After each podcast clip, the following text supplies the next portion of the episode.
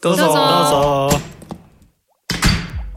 あこんにちは初めて来たんですか？どうもゆっくりしていきやえ？私たち？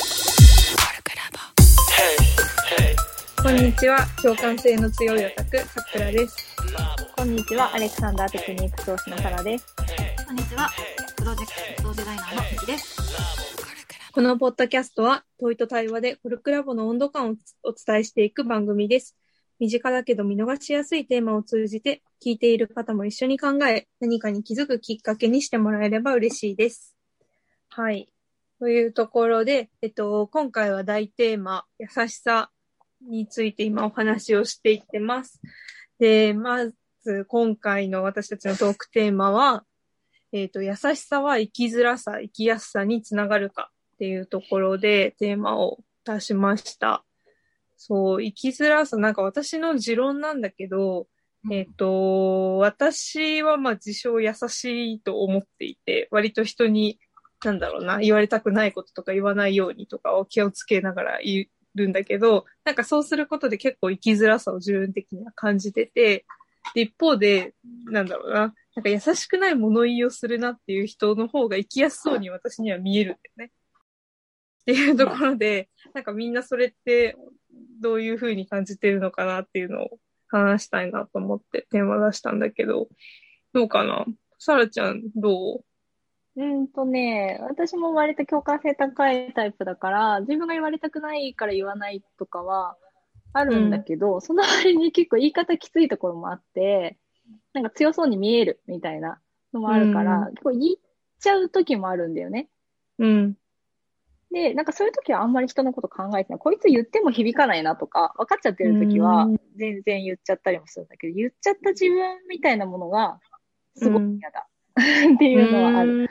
で、および、えっと、あ、あとそう、うちのね、母は割と私と対極のタイプというか、あんまりいろんなことに共感しないというか、すぐ忘れちゃうし、大丈夫でしょ、そんなの？みたいな感じのタイプなんだけど、うん。ゆえに、なんか私の、その、言われたくないから言いたくないみたいな ところはよくわからないらしくって、なので結構ズバズバ言って、え、で？みたいな感じなんだよね。うん。そうそうそう。でもそれが、うーん、私は生きづらかった。でも母が生きづらくなかったかっていうと、まあ生きやすそうには私からは見えるけど、本当のところは知らんなっていううん。のはちょっとある。すごい天使みたいに優しい同級生がいたの、中学の時。うん。うん。すごい、なんか見た目も天使みたいだし、中身も天使みたいだし、喋り方も天使みたいなんだけど、うん。なんだろうね。その友達は、まあ大変なことはいっぱいあったのかもしれないけど、体弱かったりとかもあったから、でも、うん生きづらいくは、私からはちょっとあんまり見えなかった。すごい日々をご機嫌に生きていけている子に見えていたので、うん。なんか、直接的に比例するかっていうと、そうでもないような気がする。ケースバイケースかなってういう、ん。すごい曖昧な感じ。ミキは反証がありそうな気がするけど。そう、なんか私は多分そのサラのお母さんタイプって、どっちかって言ったら思ったこととかズバズバ言ってしまって、優しさとかは多分あんまりないタイプなのね。で、それによる弊害をすごく感じてるっていうか、すごく損してるっていうか、それによる生きづらさってすごいあると思っているので。私は優しい方が絶対生きやすいんじゃないかって思う強く思っている。うん。優しくない人は、あの、き、優し、気づいてない。あの、生きづらくなってることに。おあー時々たまに優しい人に言われて気づくみたいな。その生きづらさとか。周りの人がちょっと心閉ざしてる感じとか。うんううんん。なんか優しい人のが自覚してる生きづらさよりも、はるかに多くの機械損失みたいなものを優しくない人は持ってる。そうです。うん。あのなさなんか、なんか最近私同じ同じ話をいろんなところで見るんだけど、うん。こう優しいと思ってたのにみたいなのって、大体そう思ってた方が良くないよねみたいな話があって、なんだったかな。なんかその、黙っていいよ、いいよってしちゃう人って、ある日突然我慢の限界を迎えて、目の前から去っていくみたいな。うん。うんすべてガラガラガッシャンってこうなっちゃうみたいな。で、それをうんガラガラガッシャンされた方からは、え、なんでっていう、今までいいよって言ってたじゃんみたいな何がいけなかったか言ってくれないのに、みたいな。うんすごいびっくりしちゃうみたいな。で、それは、その、相手のいいように甘えてた方でしょ？あなたは、みたいな言い方をする文章を私はなんかここ数日で2、3回見て、なんかみんなこれ最近流行ってんのかなって思ったんだけど、うん。結構、どっちもどっちだと思ってんの。なんかう、ん。いいよ、いいよって、本当にいいよじゃないことをいいよって言い続けてしまう側にも、いや、いいよじゃないよねっていう話があるし、でもなんかそれを、こう、あ、いいよって言ってるからいいんだって、だけ思っちゃう側も、なんかそれはそれで大変なんだろうなっていうか、さっきのミキの話じゃないけど、信じてたのに、みたいなところはきっとあるんじゃないかなって思ってる。うん難しいな。なんかう 難しいね。そのいいよいいよが優しさなのかもあ、そうわからないしっていう。とこそう、それもある。難しいね。楽楽じゃないけどさ。楽しではあるよね。人に任せてた方が。。そううん。わかんないね。難しいね。それ、ど、どっちが本当に優しかったのかとかもちょっとそうなのわ。かんないね。うん。そう。でもやっぱ、ね、1回目の話題じゃないけど、優しさのやっぱりベクトルというか、求めてるものだったりとか、こう優しくありたいって自分がどうありたいかの違いでもきっとあると思うし、うんうん。これは私の場合だけど、やっぱ私はどっちかっていうとそのいいよいいよ派だった。どっちかっていうならね。うんうん。ところが自分の生きづらさの原因の一つだったと思ってるところがあるから、うん自分の本当に思ってることとか、こうしたいとか、うんと私はこれがいいと思うんだけど、あなたはどう思いますかっていうところまで発言してこれなかったことが生きづらさだったなっていう気がする。だから優しいかどうかみたいなものと、本当はちょっと違うんじゃないかなって気がしてね。うんそうだね。なんか生き、私も、なんだろうな、生きづらいなって日頃思う瞬間が結構多々あって、うんまあ思ってることを、なんだろうね、こう、言うは言うんだけど、すごいオブラートに包んで言うとか、あなたの意見もこうだと思ってるんですけど、こういう側面もありますよね、みたいな言い方を知ったところ、なんかそれがさ、こう、あ、そうだよねって私の意見の方を捉えてくれる場合もあれば、うんあ、なんだあなたも agree なのね、みたいな、その、なんて言うんだろう。ふななんかね、こう、はっきり伝わらないこととかもあって、あと、最後まで聞いてたみたいなね。そうそうそうそう。なんか時間かかっちゃうとか、こう自分の思ってることを伝えるまでに。で、それでなんか、い、まあ、生きづらいとまでは言わないけど、なんなんか結構こう、なんだろうな、いっぱいレイヤーを重ねて人と付き合ってるなっていうところはすごいあって、で、なんかそのレイヤーを優しさと呼ぶのか、自分をただ守ってるだけなのか、なんか難しいけど、まあ自分的にはこう人をこう傷つけないようにうん。して、レイヤーをかぶせながら言葉を発したりとか、まあ言動を行ってるつもりで、で、それによってなんかちょっとこう、なんだろうな、まっすぐボールを投げてもるつもりなのに、ふにょふにょふにょって曲がって届いて、それがキャッチされたりされなかったりするみたいなのが、なんかちょっとやりづらいなって思うんだよね、個人的には。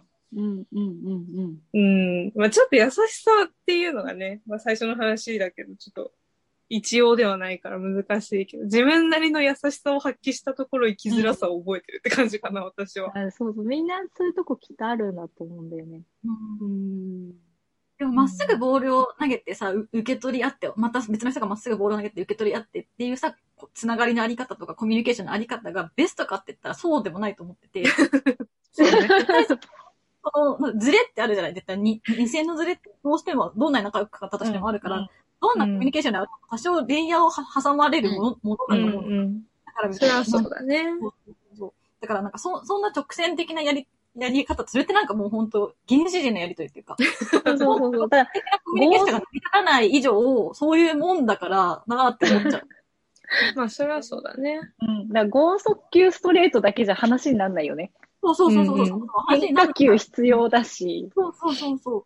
ある、あるべき姿な気がするし、うんうんううん。ん。ストレートに伝わらないストレスはあるけど、うん。どうせストレートに投げても伝わらないからね、ねっていう。まあ確かにそれはそう。あ、なんか、その前提すごいいいな。いいな。確かに。なんとかして伝えたいって思っちゃう。直球しか投げられなくて、別にみんなが球避けられるみたいな。うん。なるほど。それがミキのやりづらさなのか。でも、ゆきはさ、なんていうの、優しさを持ってないから生きづらいというわけではないんだよね。ないんだと違思うんだよね。うよね。なんか、うん。なんかそれだけいろんな、こう、なんだろう、理解力とかがあって優しくないっていうのはちょっと暴力的な気もするから、うんうんうん。なんだろうね。なんか自分のその意見とか、自分大切にしているものを外に出すことに対して抵抗がないってことだよね。そううん抵抗がないし、あその逆にそういうオブラートに包む、なんかスキルを持ってない。だから獲得してくる必要がなかったんだと思うんだよね。うん、そうね。なんか、そうだね。周りにいるから優しかったかな。うんうんうん。なんかみんな、なんかそのコミュニケーションスタイルって、うん。生まれつきの素地はあれど、でもそれをベースにして、なんか獲得していくもんじゃん。ってなった時に、ああ、私の今のこの喋り方は、私にとって居心地が良かったし、私にとって、いつかの私にとって安全だったし、なんかいつかの私にとってお得だったんだなって思ううんうんし、だからそれがあったりなかったりすることってみんな経験が違うし、素地が違う以上、まあしょうがないんだなというかさ、なんか、なんつうの、なんつうの、なんオールマイティーにはなれないじゃん。うん。うんうんミーキーのさ、そのなんか自分の、あ、こうなれなかったみたいなうん。ところ、なんかなんだろうね、人の反応で、なんか今気づいたみたいなところもあると思うし、で、桜み、なんかさっきのさ、桜の話聞いてさ、私朝のニュースのさ、えーっ、と、あー、名前が出てこない。山口真由さんだっけ？わかんない。弁護士の、うん。弁護士さん、あーやってた人うんの、あの、コメントをね、いつも思い、喋ってるの思い出したんだけど、なんかうんいろんな人がうわーって自分の持論をうわーって展開しているところ、この人の言ってることはこれで、この人の言ってることはこれで、こことここがすごい大事なところだと思ってて、いい話だなと思ってて、でも必要、今論点で必要なのはここで私がこう思ってますっていうのを全部まとめて言ってくれるのね。うん。すごい好きで、なんかそれってさ、スキルでもあるし、優しさでもあるし、でもそうやって自分の思ってることも伝えられるし、みたいな。なんかそういう、なんか能力の高さみたいなのを桜のコミュニケーションでは感じるなって思う。ねえ、めっちゃ褒めじゃん。やった。ありがとう。優しい人の方が生きづらさとかも自覚しやすいし、調整ができると思ってて、優しくない人は、生きづらくなってることにそもそも気づけてないから積んでるって思うんだよね。積んでる生きづらい生きづらくないの話に戻ると。うーん。いや、なんか私のさ、スーパーバイザーはさ、私的にはすごい優しくない物言いとかをするんだけどさ、なんだろう、こう、うんな、なんていうんだろう、ちょっとこう、雑に抽象化して、えっと、物事の一つのミスをちょっと大きく言ったりとか、あなたこういう傾向あるよとか、うんうん。っていう言い方をして、私は嫌だなって思っちゃうんだけど、多分、その相手からしたら、私を思ってかなり優しいと思うんだよね。面倒見がいいうんうんうん。で、そこ全然噛み合ってなくて、なんだろうな。なんかお互い多分優しさを持って接してて、私は相手のなんだろう、こう、ちょっと気に食わないところとかもなんか言いづらくて、なんか、で、あんまりこう、直接的には言わないようにししたいんだけど、向こうは、なんか、届くようにズバズバズバズバ言ってくるの。うん。で、結構その優しさの噛み合わなさが、なんか、なんだろう、向こうはやりづらいと思ってるのかわかんないけど、私は結構やりづらくて、なんかこういうのどうしたらいいんだろうな。みんな優しいはずなのに。まあ、わかんない。私が勝手に相手を優しいと思い込んでるかもしれないけど。なんか難しいなって。内田達郎が言ってたけどさ、コミュニケーション力っていうのは、コミュニケーションのそこが起きた時に、それを乗り越えようとするコミュニケーションの方がある人のコミュニケーション力があるっていう言うって言ってたのね。だからはい、今、なるほどコミュニケーションのそこが起きてる状態じゃん。だからやっぱりそこが起きてますよってことを言って乗り越えるっていうコミュニケーションを取る必要があるのかなって思って。うんそれが優しさなんじゃないのかなって思ったけど。なるほど。なるほど。すごい怖いなって思っちゃうな、そこで。だからそうそういう時に優しいから躊躇するのか。なるほど。私だったら全然言う。いや、どうなんだろう。それが優しいからなのか、なちょっと違うのかもしれないね。怖い。守、自分を守りたい。うんうん傷つきたくないとか。うん結構それが大きいのかな。難しいな。なんか優しさがやっぱ自分基準になっちゃうのかな。自分がこうされたくないから、相手にもこうしないとか。私が傷つきたくないから相手も傷つけたくないっっていうタイプの優しさだから私はちょっと生きづらくて。で、一方で、私のスーパーバイザーは自分もフィードバックを欲しいから、うんうんあの、ガンガンフィードバックするとかう。んだからなんかそんなにやりづらくないみたいな。あとはなんかコンサルファームっていうのがそもそもさ、相手の感情とか関係なくさ、どんなことであれ構造化とかをさ、あの徹うん。底した方がうまくいくっていう流儀のさ、そもそも会社の法ね。則じゃん。だからさ、なんか、あんまり部部下とかもさ、一定のまあ感情はもちろんあるけど、なんかどっちかって言ったら徹底した構造化とか論理的思考をさ、浸透させるっていうことに優先度が高くなっちゃうね、上司としては。そうだね。そうなんだよね。でなんかそういうババイアスっていうかさ、今日、それを前提だと思ってるっていうのは、そのあるかもね。まあ、それはそうだな。うん。そう、難しいよね。なんか、一通りの、そういう、なんだろう、体質を持った企業であってもさ、一通りの人間がいるわけではないからさ、なんか、そうなんだよね人たちを出すためにも、なんかね、こう、そこのアプローチの仕方いろいろあるといいなって思いながら。ルール、ルールに従わないっていうか、そのルールをはみ出すこととかもちゃんと考えられることがや優しさなのかなって今最後に来た。あいいねなるほど。うん。確かにね。そうだね。すごいいいまとめだわ。確かに。気づかない人はそのルールに従ってるから問題ないって思っているから、周りの人がちょっと離れてるんだよね。うん確かにうんうんそうかもそうかも。自分がどうあるべきみたいのを、なんかまあ、お押し付けるじゃないけど、その中だけで生きてると、うん確かにね、生きづらさが生まれてくるかもね。うん。ありがとういいと思う。いいと思った。いいところ、いい言葉が出たところで、ここで終わりにしようかな。はい。はい。コルクラボの温度でした。コルクラボの温度はツイッターもやっています。コルクラボの温度で検索してフォローしたりご意見ご感想いただけると嬉しいです。また、ハッシュタグコルクラボの温度でツイートしてもらえれば探しに行きます。よろしくお願いします。